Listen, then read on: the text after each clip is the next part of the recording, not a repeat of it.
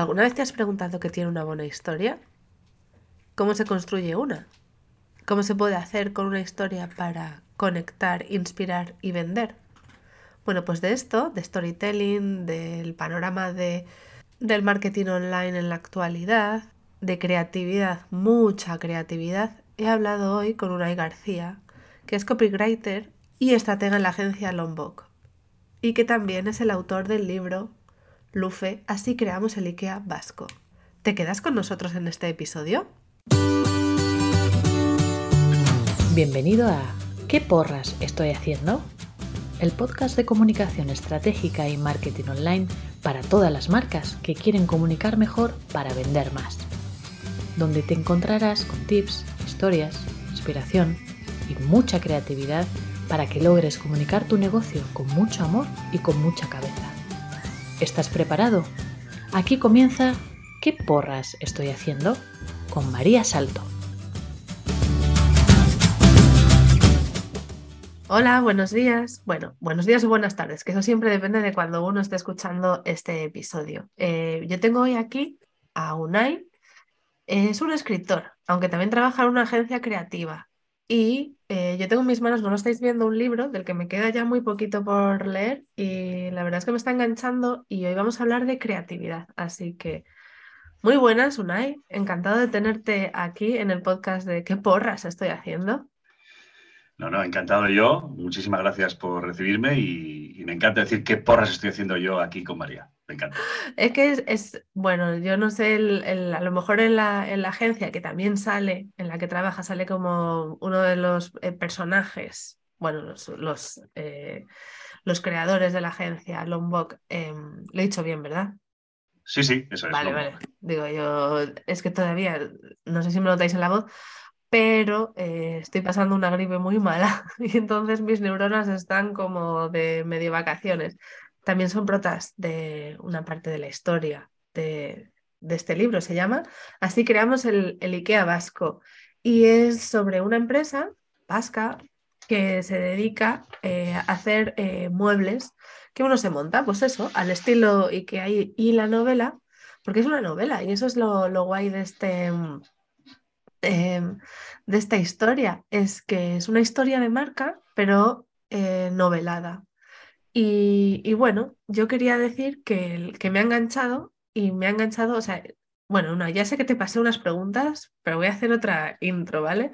Porque lo que me está enganchando de la novela es seguir la propia historia de Enrique, que es el creador de Lufe, de cómo hace todo lo posible por sacar adelante su empresa, ¿vale? Cómo hace todo lo posible por eh, que su idea de beneficios y de frutos y todo lo que lleva a cabo para conseguirlo. Y eso conmigo, que soy emprendedora, ha conectado muchísimo.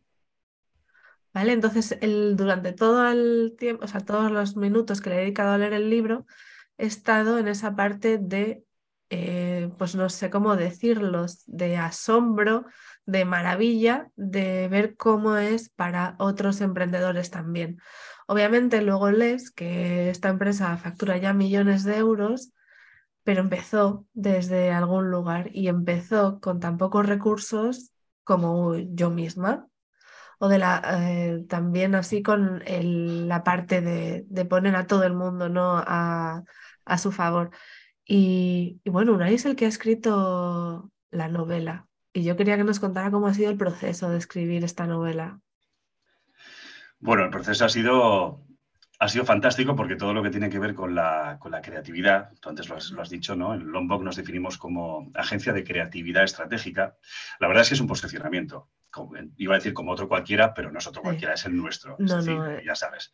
Sí, eh, la elección de las palabras exacto, mucho. Exacto, pues sí.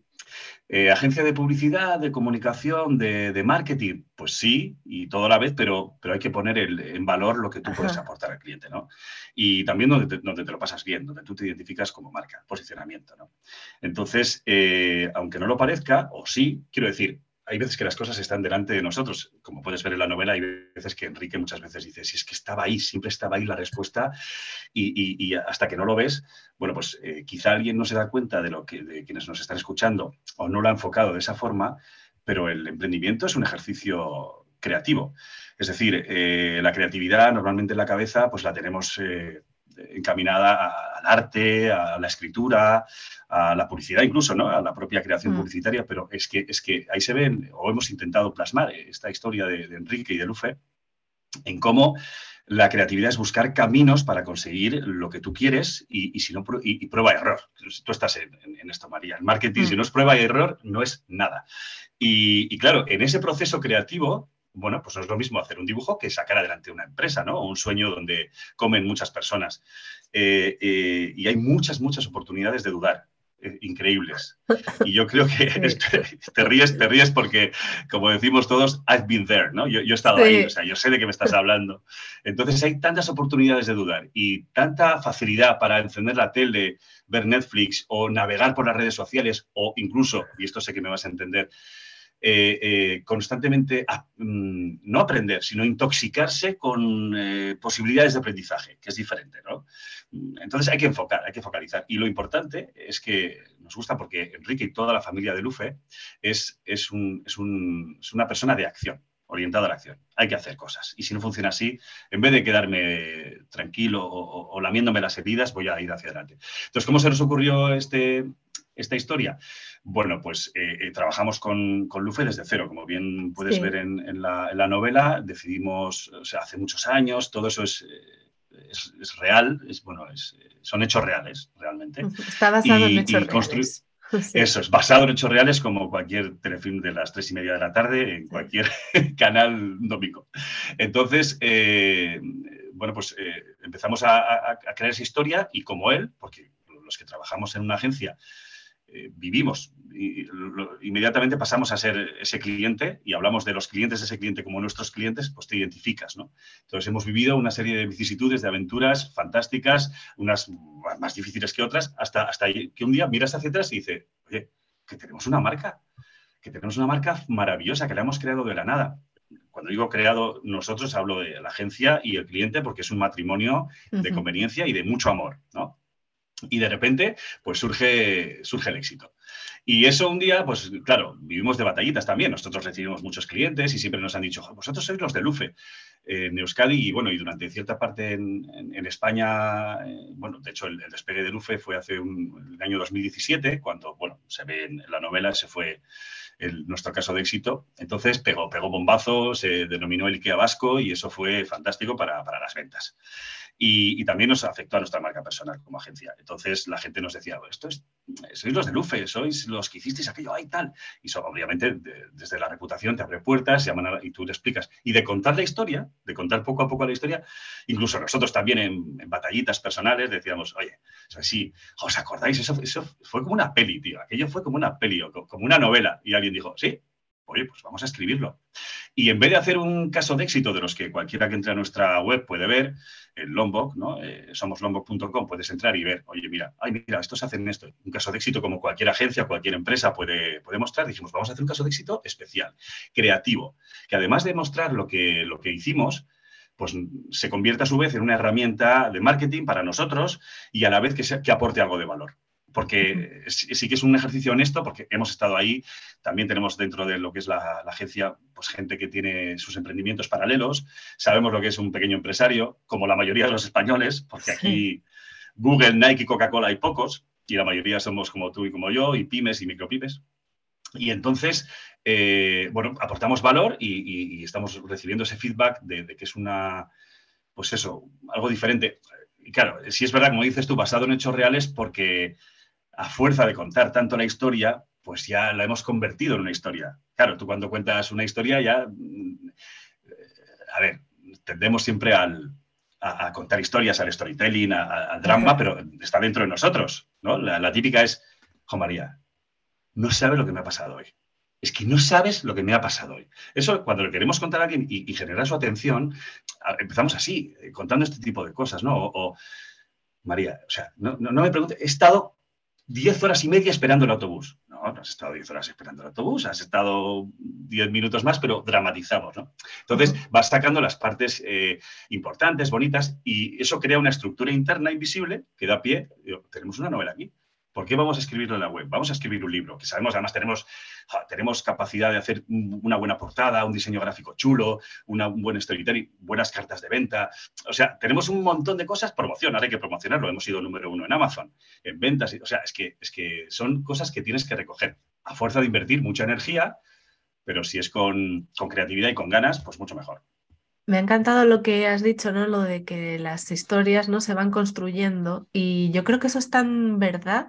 Yo siempre les digo a mis clientes que cuando cualquier cosa que van a publicar en redes sociales ya pasa por un filtro. Y no me refiero a los físicos que nos puedes poner cuando no te ves bien o tienes mala cara, sino porque ya tú directamente has decidido qué cuentas y qué no, qué partes dejas y qué partes resaltas. Y eso para nada es malo, porque mucha gente es como en plan, uy, pero entonces no estoy no estoy siendo honesto, ¿no? Se asocia mucho, ahí, es que hay muchos malentendidos y, al final es lo que tú, yo siempre les digo que tengamos en cuenta, o sea, que decidan siempre si es algo que construye su marca, que les ayuda a contar lo que ellos quieren.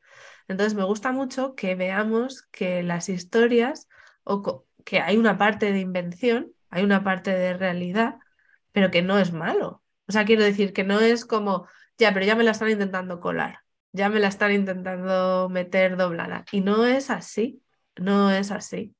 Da igual, yo a mis hijos también les embellezco o sea, la vida, lo, que vamos a comer, no sé qué.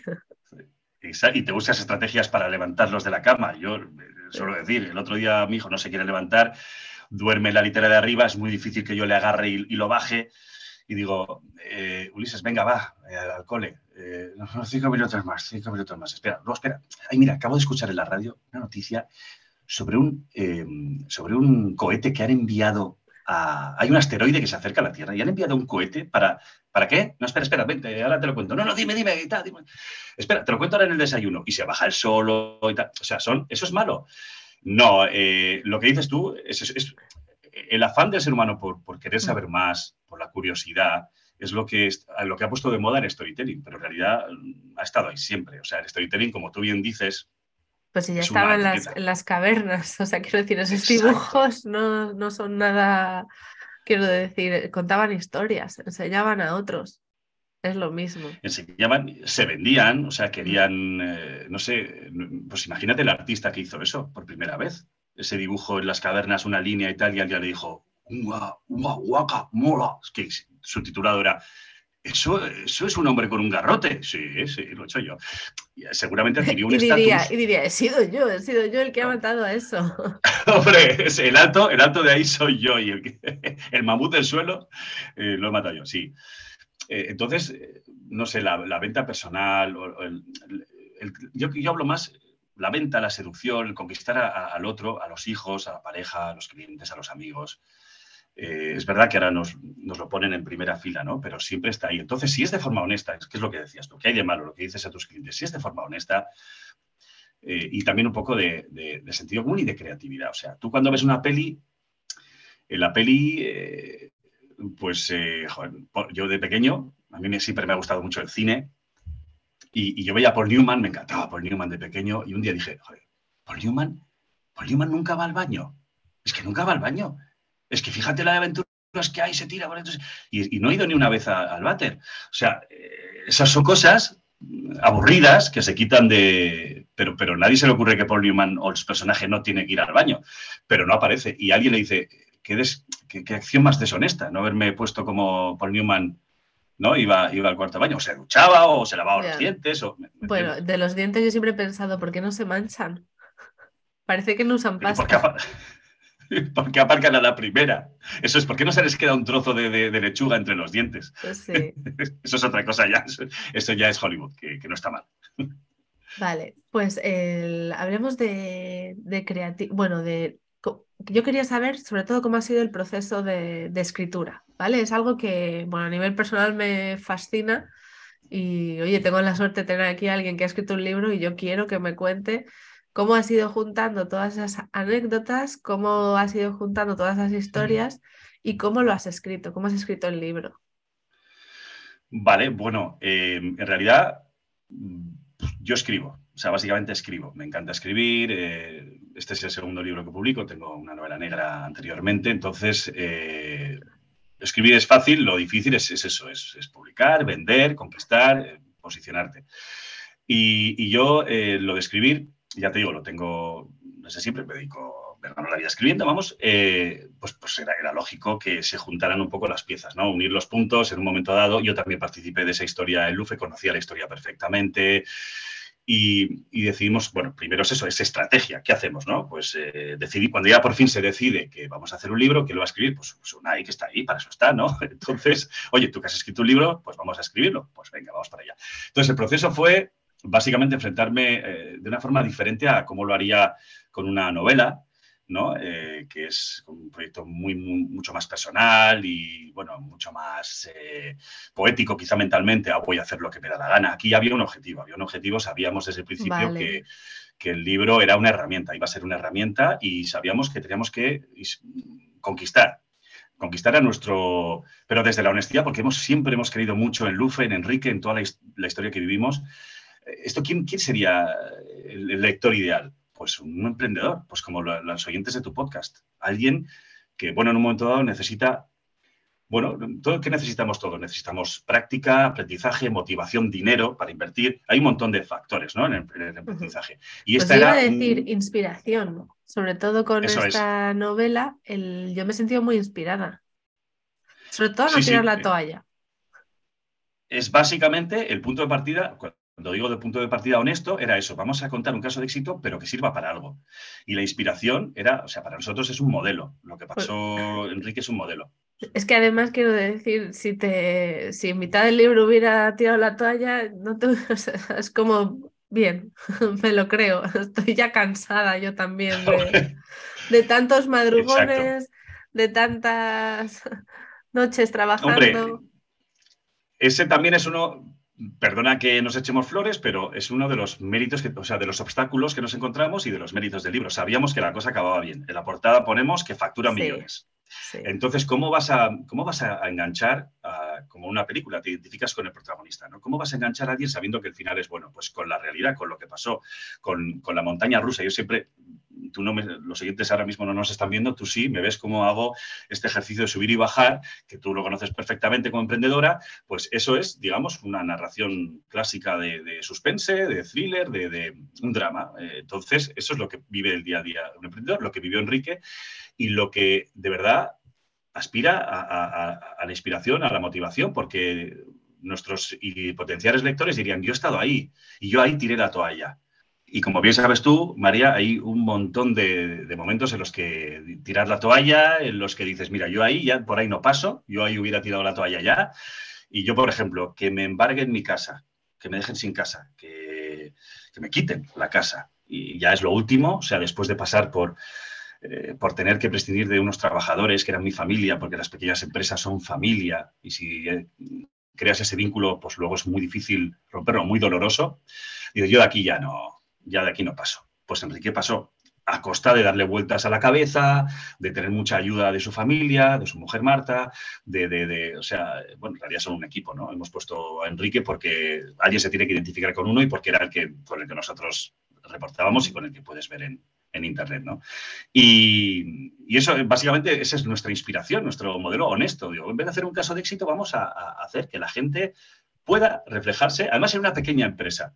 No el caso de Steve Jobs, no el caso de Facebook, que son buenos casos, ¿eh? yo creo que todo hay que fijarse, pero cuando alguien te, enfoca, abre un ángulo nuevo y dice, uy, mira, mira, este, este, este tiene una carpintería, este no, no tiene una red social, o sea, no, no, no, está en un, garaje de Silicon Valley, está empezado en, un garaje de, de, de Aizarnazábal o de Azpeitia o de, o, de Lepe, eh, ¿me entiendes? de, cualquier sitio pequeño y eso yo creo que te sirve identificarte y, tu cerebro, tu mente, o te dice, oye, pues, ¿por qué no?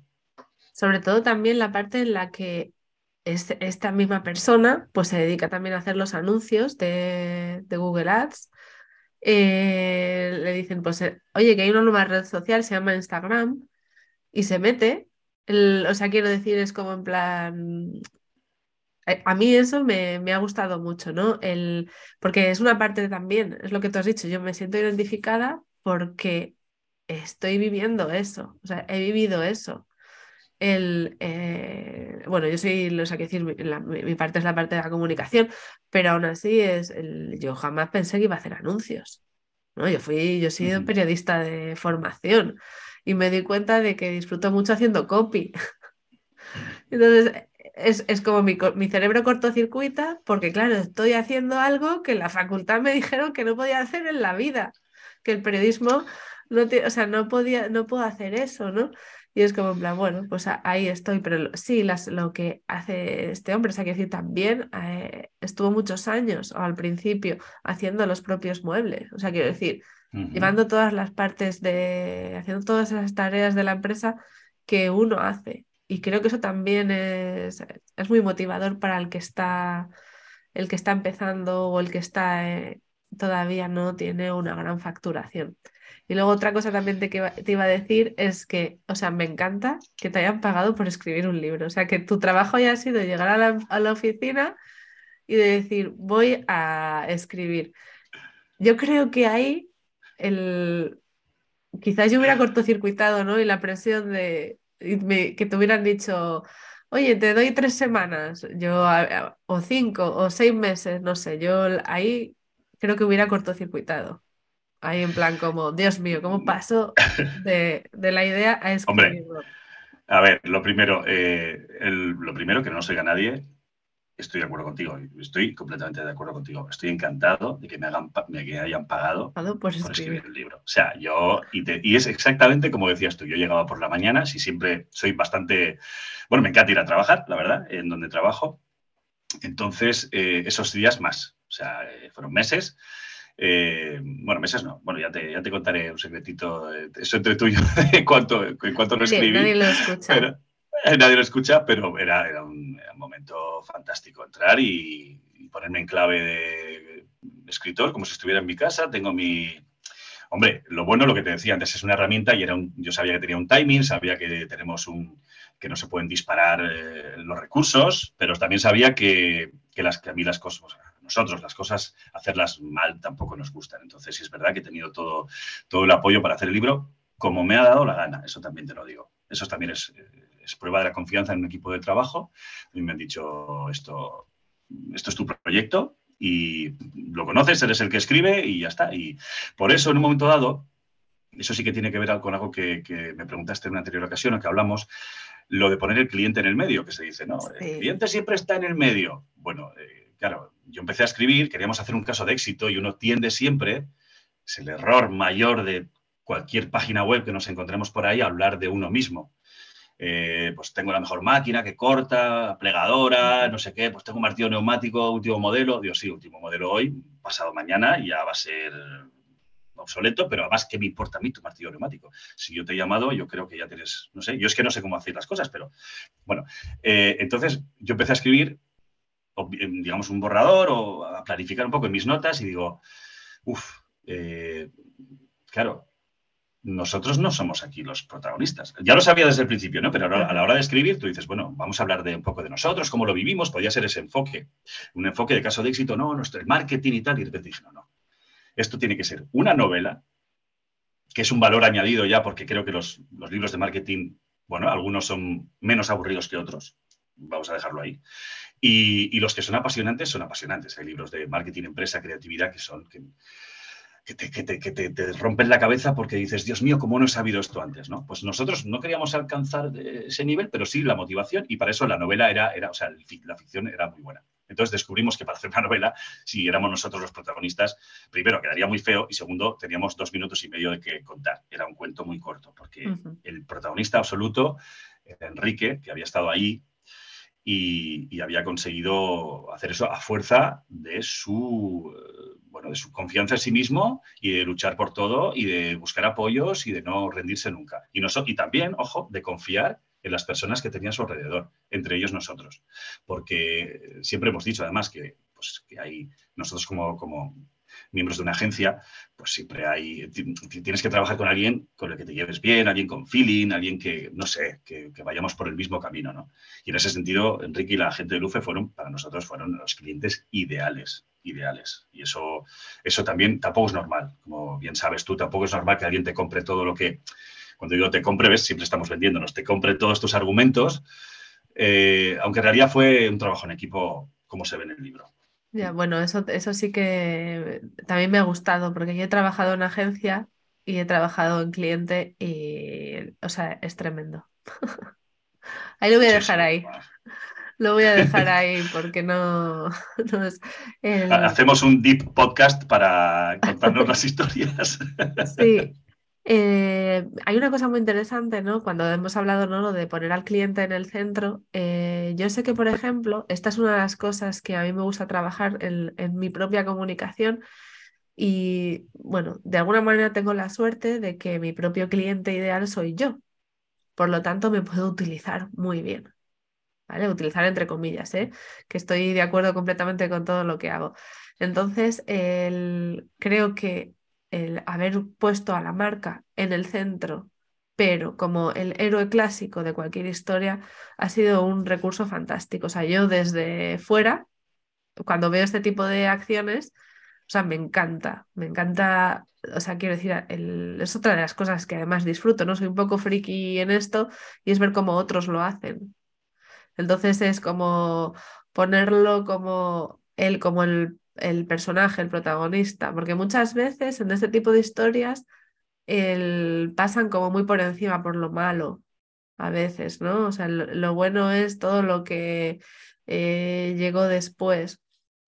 Y entonces está, está guay porque sí, o sea, creo que sí, que yo os doy la enhorabuena porque creo que habéis conseguido el trabajo de conseguir eh, que la gente, ¿no? que otros emprendedores se vayan a sentir reflejados o que se vean inspirados por la figura de, de Enrique y de, y de, su, y de su empresa. Así que bueno, eso a, mí me ha gustado, ¿eh? Y o sea, quiero decir, es, se ha visto un personaje real eh, y con muchas cosas que, que hacer, ¿no? Vale, entonces hablemos un poco. Sí. Iba a decir ya, iba a cambiar entonces para que me cuentes que necesita una buena historia. Porque sí que hay una parte en la que, en la que bueno, hemos hablado de, del libro, pero en general, ¿qué necesita una buena historia? Eh, es una pregunta genial, porque, porque sí es verdad que además muchos clientes te vienen y te dicen, no, no, es que yo quiero storytelling. Te dicen como si yo quiero dos kilos de patatas, pero sería, fantástico si ellos mismos supieran de qué estamos hablando, porque en marketing siempre llenamos de palabras, de modas, lo que tú dices. Menos mal que descubrimos que todo ha estado ahí siempre, que se trata de vender como puedas, como puedas, y, se puede conquistar desde el producto, desde la estrategia, del de no sé, de muchas cosas, desde el propio vendedor, eh, pero... Eh, hay dos, ahí, voy a entrar en dos caminos diferentes. Uno, la historia clásica, si eres un escritor que quieres conquistar a los lectores, pues, eh, ¿qué tiene que tener una novela? Obstáculos. una, historia, obstáculos, para mí. O sea, siempre se habla de conflicto, un conflicto. O sea, eh, que, que, haya choques, ¿verdad? Que si en un mundo ideal donde no pasa nada, no, no hay historia. O sea, todo es feliz, todo es fantástico, siempre tiene que haber algo que se rompe. Entonces yo eso lo, lo multiplico y una historia normal que, tiene que ser obstáculos, o sea, tiene que ser como eh, lo contrario a una línea recta. Eh, esa onda que he dibujado antes, eh, que podemos dibujar ahora como, cuando hace un, un encefalograma, ¿no? esa, onda o una onda de radio es para mí lo más parecido a cómo tiene que ser una historia, cuando, porque ahí se juntan dos cosas. Uno, las ganas de que el protagonista, la protagonista consiga lo que quiere y luego la curiosidad por lo que va a, pasar después, y luego también la decepción ante un hecho que no se sucede como tú esperas, porque la gente es muy lista, entonces todos nos anticipamos ya lo que va a suceder, ¿no? Ya, he visto muchas películas, yo ya sé lo que va a pasar. Eso es lo malo, cuando una película es excesiva, una, una novela, una historia es excesivamente tópica, no nos conquista, no nos conquista porque ah, es de cartón piedra. Entonces, cuando intentas darle la vuelta a eso, pues es cuando, cuando realmente consigues la emoción, que es que pase en la página. Entonces, la historia de Enrique y, de Lufe, en este caso, ha sido exactamente igual, porque era una historia de obstáculos reales, es que ya estaba ahí. Por eso, por cierto, todo lo que sale en la novela, también luego la gente lo va a poder buscar por Internet. Hemos vivido de todo lo que está publicado en Internet, o sea, que, que son cosas que están a la vista de cualquiera y, sin embargo, a las cuales hemos aportado nuestra, nuestra participación en, momentos clave estratégicos, eh, eh, pero vamos, que estaban ahí. Entonces, unir esa, esa de forma honesta, ¿no? buscar la curiosidad del lector y el enganche, o sea, la identificación con el protagonista, creo que son las únicas, los únicos objetivos de, cualquier, de cualquiera que escritor o cualquiera que cuente una historia, que es el interés del otro de forma honesta, honesta. O sea, quiero saber más, pero ah, cuando digo honesto, a ver, que no sé, no quiero ponerlo en, mayúsculas, quiero decir para que el lector o el oyente o el receptor no se lleve luego un, ah, esto me ibas a contar, si me has engañado, es una trampa. Todo lo contrario, esa experiencia de usuario es la que, la que no queremos. Entonces, cualquiera que se enfrente a una historia tiene que tirar por ahí, buscar muchos obstáculos, huir de la línea recta, pensar que una historia como, no sé si alguien de aquí que nos está escuchando no ha visto Psicosis, si no lo ha visto, que, corte ahora un segundo. Que vas a destripar. Exacto. Te imagínate contar la película Psicosis lineal.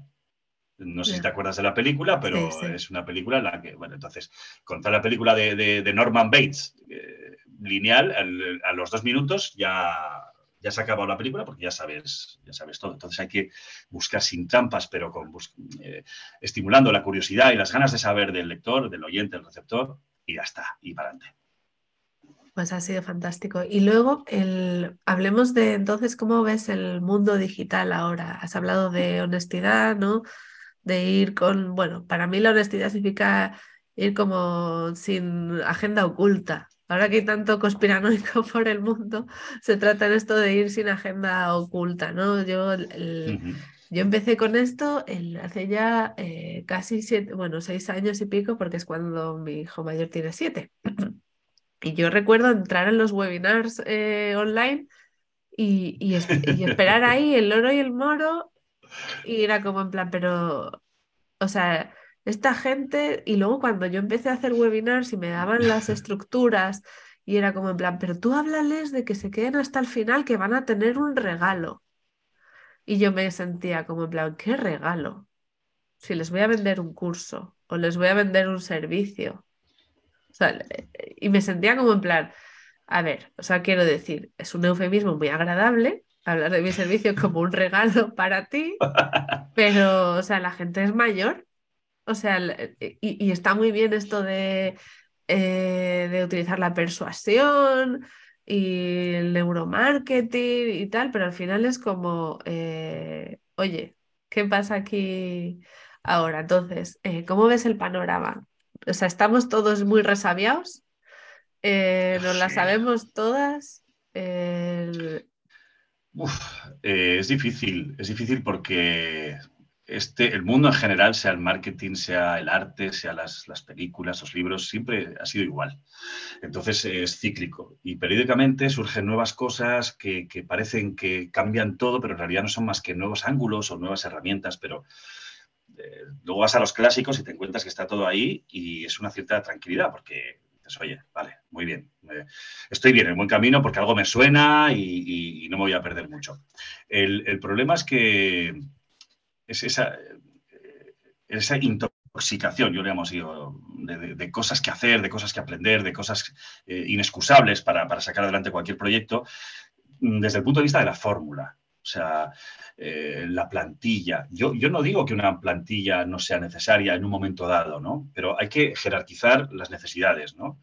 O incluso que las fórmulas existen, seguramente las fórmulas existen, pero te las tienes que cocer tú, con un poquito de aquí, un poquito de allá, y aprendiendo, siempre aprendiendo con mucha humildad de los que saben, escuchando un podcast, eh, un webinar también, ¿por qué no? Pero desde el punto de vista del creador o del vendedor, en este caso de, productos o infoproductos, o el que tiene que vender algo a través de, bueno, de cualquier plataforma, pongamos ahora a través de la, online, ¿no? Como estamos haciendo ahora. Claro, eh, ¿cómo lo hago? Si es que contra quién compito. Y ha llegado un momento en el que, parece una tontería, pero alguien le ha quitado, eh, o, creo que tú y yo estamos en la misma onda, creo, que alguien le ha quitado el, eh, o le ha dicho al, emperador que va en pelotas. Alguien ha dicho, estás en pelotas, tío. O sea, no tienes el mejor traje del mundo. Y la naturalidad, la sencillez, la honestidad se está convirtiendo en, un argumento, en un valor, en un argumento de venta insospechado hasta hace poco. Ahora era el oropel, los, los brillos, el colorín, el, lo gratis, o, no sé, eh, siempre va a estar eso ahí. El cupón de descuento enviar para que te den una muestra siempre va a haber ahí, siempre. Bueno, pues vamos a utilizarlo de forma natural. Claro, si luego no llegan los resultados en un momento dado, pues vas cambiando, vas probando. Pero yo creo que la honestidad y la naturalidad ahí entraríamos ya sobre todo en un tema de mentalidad ¿eh? también del, emprendedor y del no confiar en, que, tú puedes crear tu propia fórmula. O sea, el de, creo que para mí aquí se juntan varias cosas, ¿no? O sea, el, el, querer ese resultado rápido, ¿vale? Y el estar acostumbrados a que nos den pastillas. O sea, quiero decir que nos den algo que solucione lo que no nos, lo que no nos está funcionando. En vez de ir a la causa del problema, en vez de entender qué es lo que hay detrás, ¿no? pues te da una pastilla. yo tengo una amiga que estudió medicina, la más lista del cole, y cuando le tocó hacer el MIR y escogió preventiva, la gente alrededor era como, ¿qué estás haciendo? ¿No? Y yo ahora la entiendo perfectamente. O sea, creo que el, o sea, la especialidad de prevención debería ser en la que todo el mundo quisiera estar. ¿no? O sea, porque, y, luego otra, eh, otra cosa es la capacidad que tenemos, o sea, creo que por eso he dicho lo de la mentalidad, porque dudamos tanto de nosotros que cuando algo en las tripas nos dice que no está bien, no somos capaces de hacernos caso. Entonces, siempre buscamos que haya eso externo que nos ayude con lo que pensamos que nos falta. Y lo que dices tú, no se trata que la fórmula o ver una estructura de webinar no te funcione, pero analízala, o sea, míralo, léelo, analiza y dices, vale, esto me gusta, esto está bien, con esto me siento cómodo. Lo mismo me daría igual para las cartas de venta eh, o cómo hacer una secuencia de email marketing eh, o el copy de un anuncio. O sea, creo que al final es, las fórmulas están bien, pero cuando te dejan solamente para que tú cambies unos espacios y metas tus propias palabras, eso es que le estás quitando, es como que, bueno, o sea, para mí es como que de alguna manera a tu marca les das tan, dando tan poco valor a lo que tú vendes y a ti mismo, o sea, tienes tan poca confianza en ello o necesitas el, que alguien te lo solucione tan rápido. Y creo que eso es ahí lo que no funciona. No, y no porque yo no tenga o sea, plantillas, pero lo, que hago es ver la estructura. ¿Por qué ponen esto, empiezan esto aquí? ¿Por qué luego cambian y hablan de esta manera así? Y con eso puedo entender la parte del mensaje o puedo entender qué es lo que busca se busca con esa plantilla.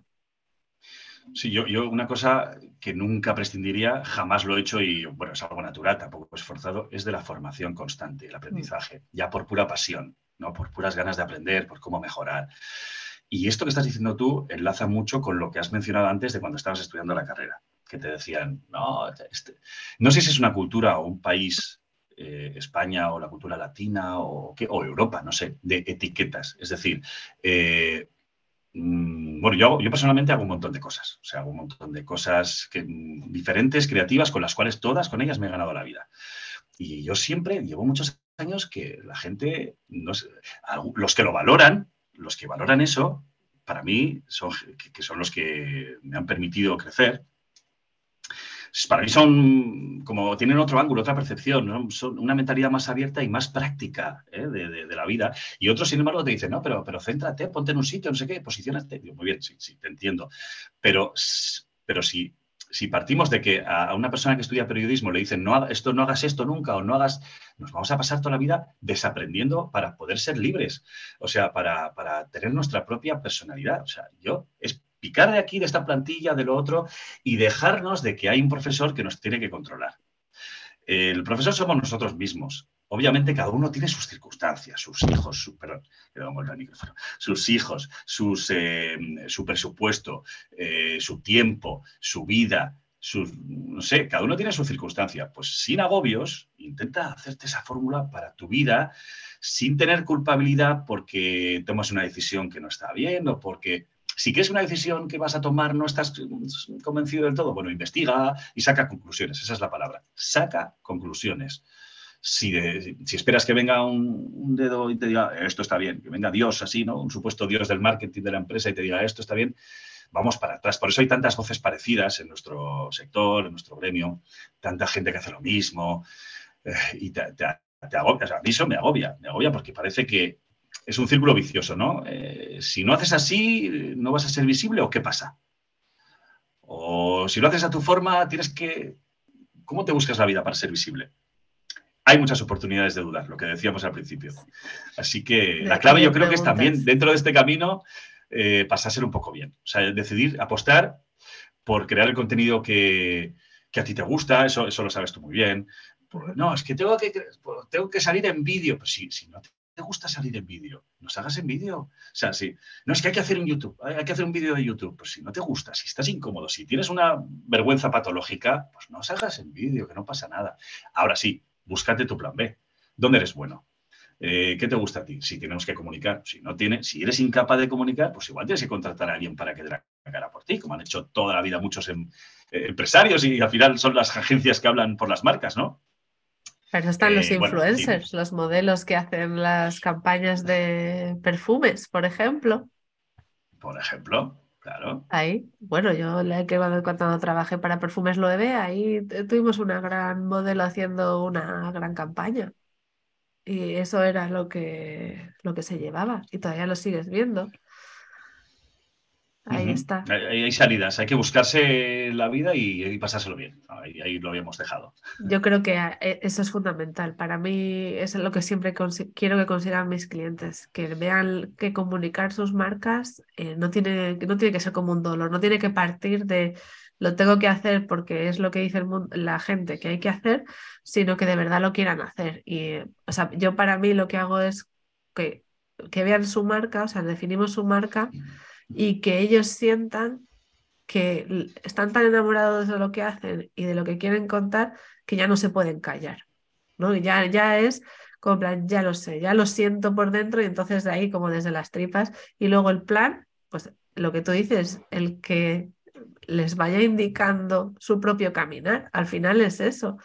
Obviamente no hace falta hacer vídeos. Si a ti te gustaría hacer vídeos y te da vergüenza, se puede trabajar en eso, pero de verdad que eh, hay grandes ejemplos de personas que no salen en vídeo o de que no tienen redes sociales, pero siempre, siempre cuentan historias y, y, comunican. Bueno, bueno, pues yo con esto ya eh, voy a despedirte, te doy las gracias, de verdad me ha encantado esta charla, eh, súper inspiradora y yo me voy con mogollón de energía para seguir creando historias y comunicándolas. Pues igualmente, María, para mí un placer y un honor estar en tu, en tu podcast porque me gusta lo que haces y, sobre todo cómo, cómo ves este mundo eh, creo que faltan más miradas de este tipo, más naturales, tranquilas, sencillas, sin huir de los problemas, ojo, al revés, hay muchas cosas que hacer, pero bueno, lo que decíamos antes, con tranquilidad y, y a pasarlo bien. Pues venga, muchas gracias. Hasta luego, nos escuchamos en dos semanas. Gracias por escuchar un episodio más de ¿Qué porras estoy haciendo? Suscríbete para no perderte ningún episodio y encuentra a Salto en Digital en www.saltoendigital.com o en Instagram arroba saltoendigital.